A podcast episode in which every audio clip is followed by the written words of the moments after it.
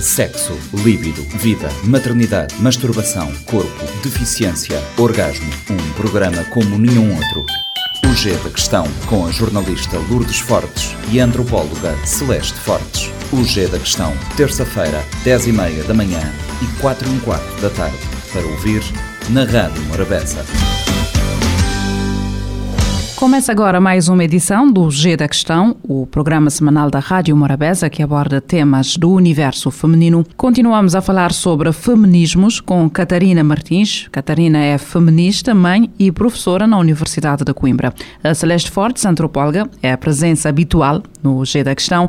Na semana passada ficámos no ponto em que falávamos das bases do feminismo. Celeste. Olá.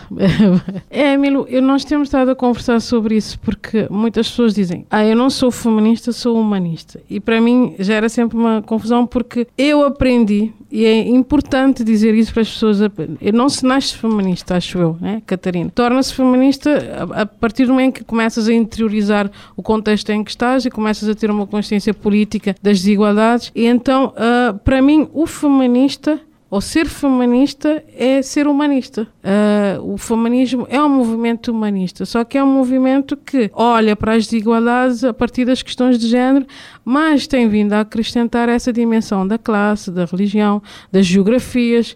Eu e a Catarina somos diferentes em termos de, de, de biografias uh, enquanto mulheres, eu e tu somos diferentes. Então é, é importante começarmos esse episódio falando, esclarecendo essa questão, né, de que é um movimento feminista, humanista e que não se nasce feminista. No teu caso, sim, como é que tu começaste a assumir, olha, eu sou feminista? Eh, eu concordo contigo que um, a questão, eh, o movimento feminista é um movimento humanista, ou seja, o fim último uh, é, como eu já disse na semana passada, a, a liberdade e a plenitude de todos os seres humanos, independentemente da identidade de género. O que, a diferença que o feminismo faz, e pelo, porque eu acho importante dizer esta palavra, mais até do que lutas de género, é colocar uh, clara e aberta a relação que nós sabemos que todas nós, creio eu, independentemente da nossa diversidade, sabemos que existe, que é a, a relação de poder que coloca os homens acima das mulheres, de diferentes maneiras. Portanto, a sociedade patriarcal. Quando nós dizemos, ah, eu sou humanista, certíssimo, somos todas e não há dúvida nenhuma que, que, é uma necessidade de sermos, mas não está colocada em cima da mesa de forma aberta esta relação de poder que é preciso combater, ou seja, esta desigualdade entre os homens e as mulheres. Tal como, por exemplo, quando combatemos o racismo e dizemos, ah, não há raças, só há raça humana e somos humanistas, mas o racismo depois perpetua-se porque o problema não é nomeado, ou seja, é preciso nomear este problema. E é isso que as feministas fazem. Eu creio que me tornei feminista quando percebi que, independentemente de, de, de nossa, das nossas diferenças de classe, ou de raça, ou de idade, ou de profissão, ou de eh, geografias, há, não há nenhuma mulher que esteja imune a estas relações de poder e às violências e opressões que são muitas que ela origina seja dentro da família, seja no trabalho, seja no espaço público. E que os homens também estão implicados. Os homens podem e devem, na minha opinião, ser feministas, ou seja, reconhecer esta desigualdade e implicarem-se nesta transformação. Portanto, nós mulheres às vezes dizemos, ah, isto, há aqui uma violência, isto acontece às outras, não acontece a nós de alguma maneira acaba sempre por acontecer.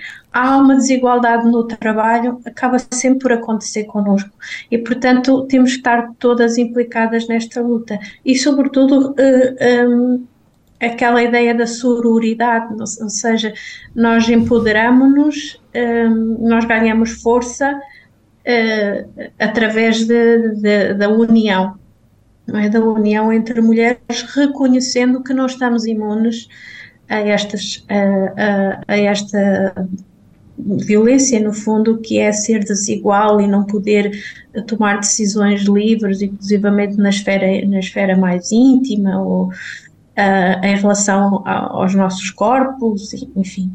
Então, neste caso... Uh, e creio que aí me tornei feminista.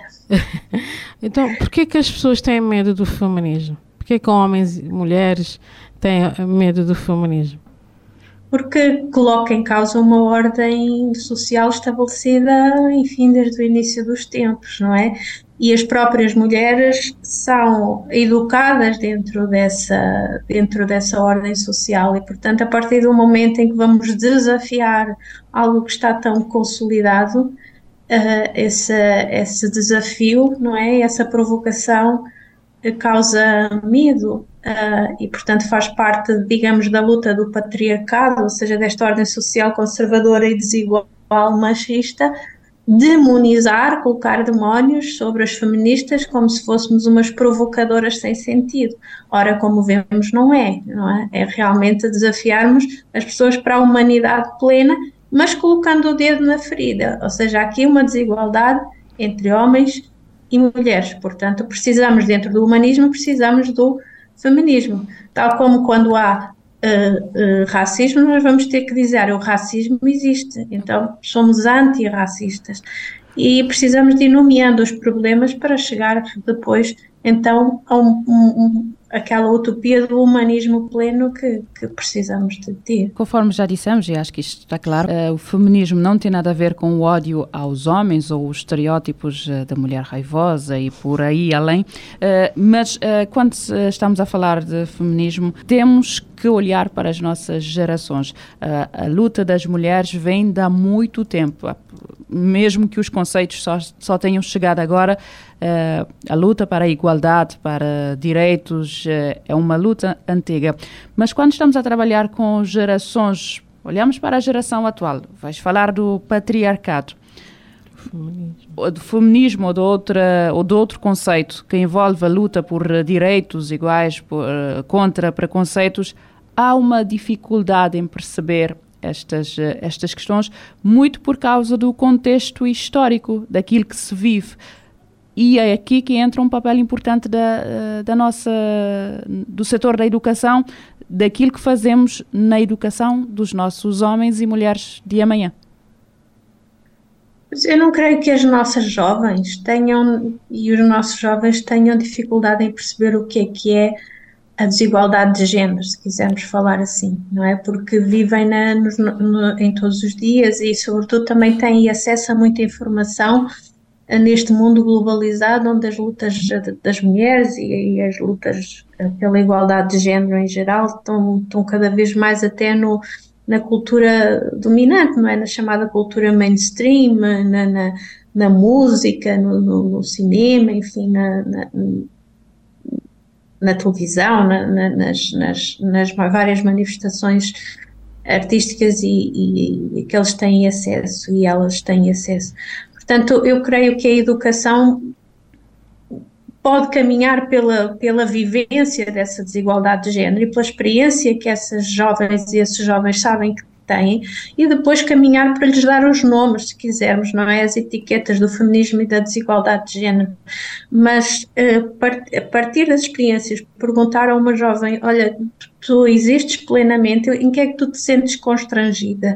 Em que é que a tua mãe, por exemplo, eh, não se sente bem, é explorada ou é violentada, o que é que tu conheceste das tuas vizinhas, etc. E a partir daí trabalhar uh, todas essas questões, em particular as questões da, da violência, as questões do corpo, a questão uh, de, de, das desigualdades no acesso ao trabalho, por exemplo, uh, e, e, a partir do conhecimento que certamente elas trazem, porque as gerações jovens estão muito alerta, não é? Uh, podermos dar-lhe os termos para uh, avançar, mas elas conseguem avançar mesmo se não tiverem esses, esses termos, não é? Eu, eu confio muito, acredito muito nas gerações jovens para fazer essa, essas, essas lutas. Eh, quando falamos de movimentos uh, sociais, uh, tendemos a olhar, aliás, é importante olhar para a forma como esta luta é feita. E neste caso, queria uh, trazer para aqui a importância de colocar os homens também nesta luta. Já falamos sobre isso, mas eu acho que não aprofundamos. Mas queria começar Celeste com o olhar de Cabo Verde. É, é, muito difícil explicar em pouco tempo, mas o feminismo, como eu disse, eu tenho a tese né, de que o feminismo chegou antes do conceito. E quando este conceito chegou pela via, sobretudo, da academia, pela via, sobretudo, das mulheres, entendeu-se que, era um, que era um movimento raivoso. E nós temos que desmontar isso. Por isso é que nós falamos sempre no plural, feminismos. E um, quando, che quando nós começamos a dizer, não, isto é feminismo, toda a gente começa a ficar um bocadinho com receio, inclusive os homens. Aliás, eu quando falo com os homens e digo sou feminista, ah, ok, então é, também defendes uh, o é, é como se estivesses a defender só as mulheres e, e eu tento explicar não, o feminismo é um movimento social organizado com o fim, que nós já vimos que é um fim humanista de equilíbrio, mas os homens ainda não chegaram lá primeiro porque eu dou a mão palmatória enquanto cabo-verdiana, nós estamos a ler por lentes erradas eu costumo dizer, é preciso trabalhar as masculinidades, é urgente trabalhar as masculinidades, porque se não trabalharmos as masculinidades, o próprio feminismo enquanto movimento também uh, acaba por, uh, por empobrecer, digamos assim, porque quando mostrarmos aos homens de que o feminismo é um movimento igualitário que vai beneficiar toda a gente, inclusive os homens, aí tende, começaremos a ganhar e a sair um pouco daquilo que chamas de, de teoria, né? na, na prática, de, de, mostrarmos aos homens, não, vocês estão, são vítimas desse, deste machismo e deste patriarcado, mas é como disse a Catarina há bocadinho, e eu queria também retomar isso, que é, um, quando nós estamos num lugar de privilégios, é difícil olharmos para o outro como estando num lugar de, de não privilégio. Então, se nós não. Eu, por exemplo, as pessoas podem olhar para mim e dizer: não, a Celeste não precisa de nada enquanto, enquanto mulher. E o, o, homem que está no lugar de privilégio também não precisa de nada, porque se ele tem salários mais altos, se ele ocupa todos os cargos, se ele tem trabalho sempre, se a pandemia não lhe causou tanta, tanto, tantos males como às mulheres, estando num lugar de privilégio, é difícil, difícil convencermos as pessoas para, para, para a luta feminista, porque os homens não vão perceber enquanto nós não lhes mostrarmos que isto é, é mau. É, continuaremos a ser um país pobre, digamos assim, a todos os níveis. Como é que se compreende e como é que se faça compreender as outras pessoas que ainda não tenham chegado lá a importância do feminismo nos dias atuais? Bom, eu creio que se uma pessoa não está alerta para o sofrimento do outro, e isto é uma mensagem quase que cristã, sabe? Tão, tão simples quanto isso, uh, uh, não conseguiremos. Uh, mas ainda quanto à questão do envolvimento dos homens, eu acho que precisamos de fazer entender aos homens que eles também são vítimas desta, destas exigências que o patriarcado faz, não é? Eu não sei se como é o caso em Cabo Verde, mas por exemplo em Portugal nós sabemos que a, grande, a maior causa de mortalidade para os homens são os acidentes de viação e isto é causado pelo machismo. Ou seja, o machismo que existe aos homens que estejam sempre constantemente a provar a sua virilidade, que não podem ter fraquezas, enfim. Então eles vão para a estrada, não é? E, e circulam ou conduzem demasiado depressa e, portanto, acabam por falecer muito mais do que as mulheres ou então a obrigação que têm de ser quem traz dinheiro para casa, não é? O que acaba por criar enfim, situações de sofrimento quando, por exemplo, se perde o emprego ou, ou não se ou, ou, não se cumpre com esse papel de, de provedor.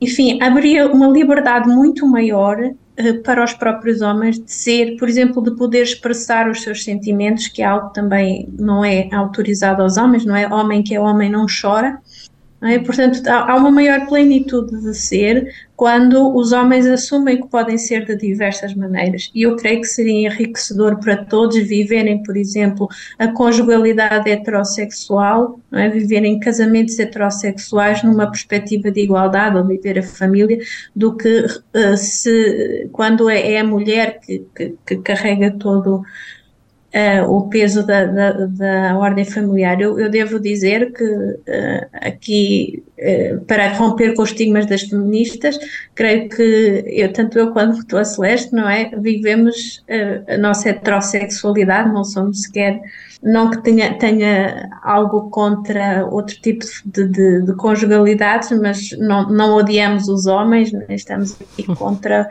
os homens, não é? Somos mães e, e e é, e é nessa, nessa cordialidade que estamos. Portanto, eu creio que o feminismo se baseia nas, na forma mais uh, simples de solidariedade, não é? Nós, e como eu disse, nenhuma mulher acredita que está imune uh, à violência machista ou à opressão machista, porque podemos até estar numa posição de privilégio de classe, por exemplo, e parecer que somos intocáveis, mas não somos.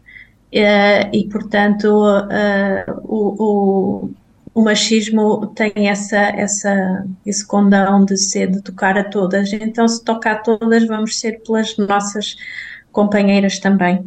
E com isto terminamos esta edição do G da Questão. Voltamos na próxima semana. Até lá. Sexo, líbido, vida, maternidade, masturbação, corpo, deficiência, orgasmo. Um programa como nenhum outro. O G da Questão, com a jornalista Lourdes Fortes e a antropóloga Celeste Fortes. O G da Questão, terça-feira, 10 e meia da manhã e 4 e um quarto da tarde. Para ouvir na Rádio Morabeza. Este programa está disponível em formato podcast no Spotify e em radiomorabeza.cv.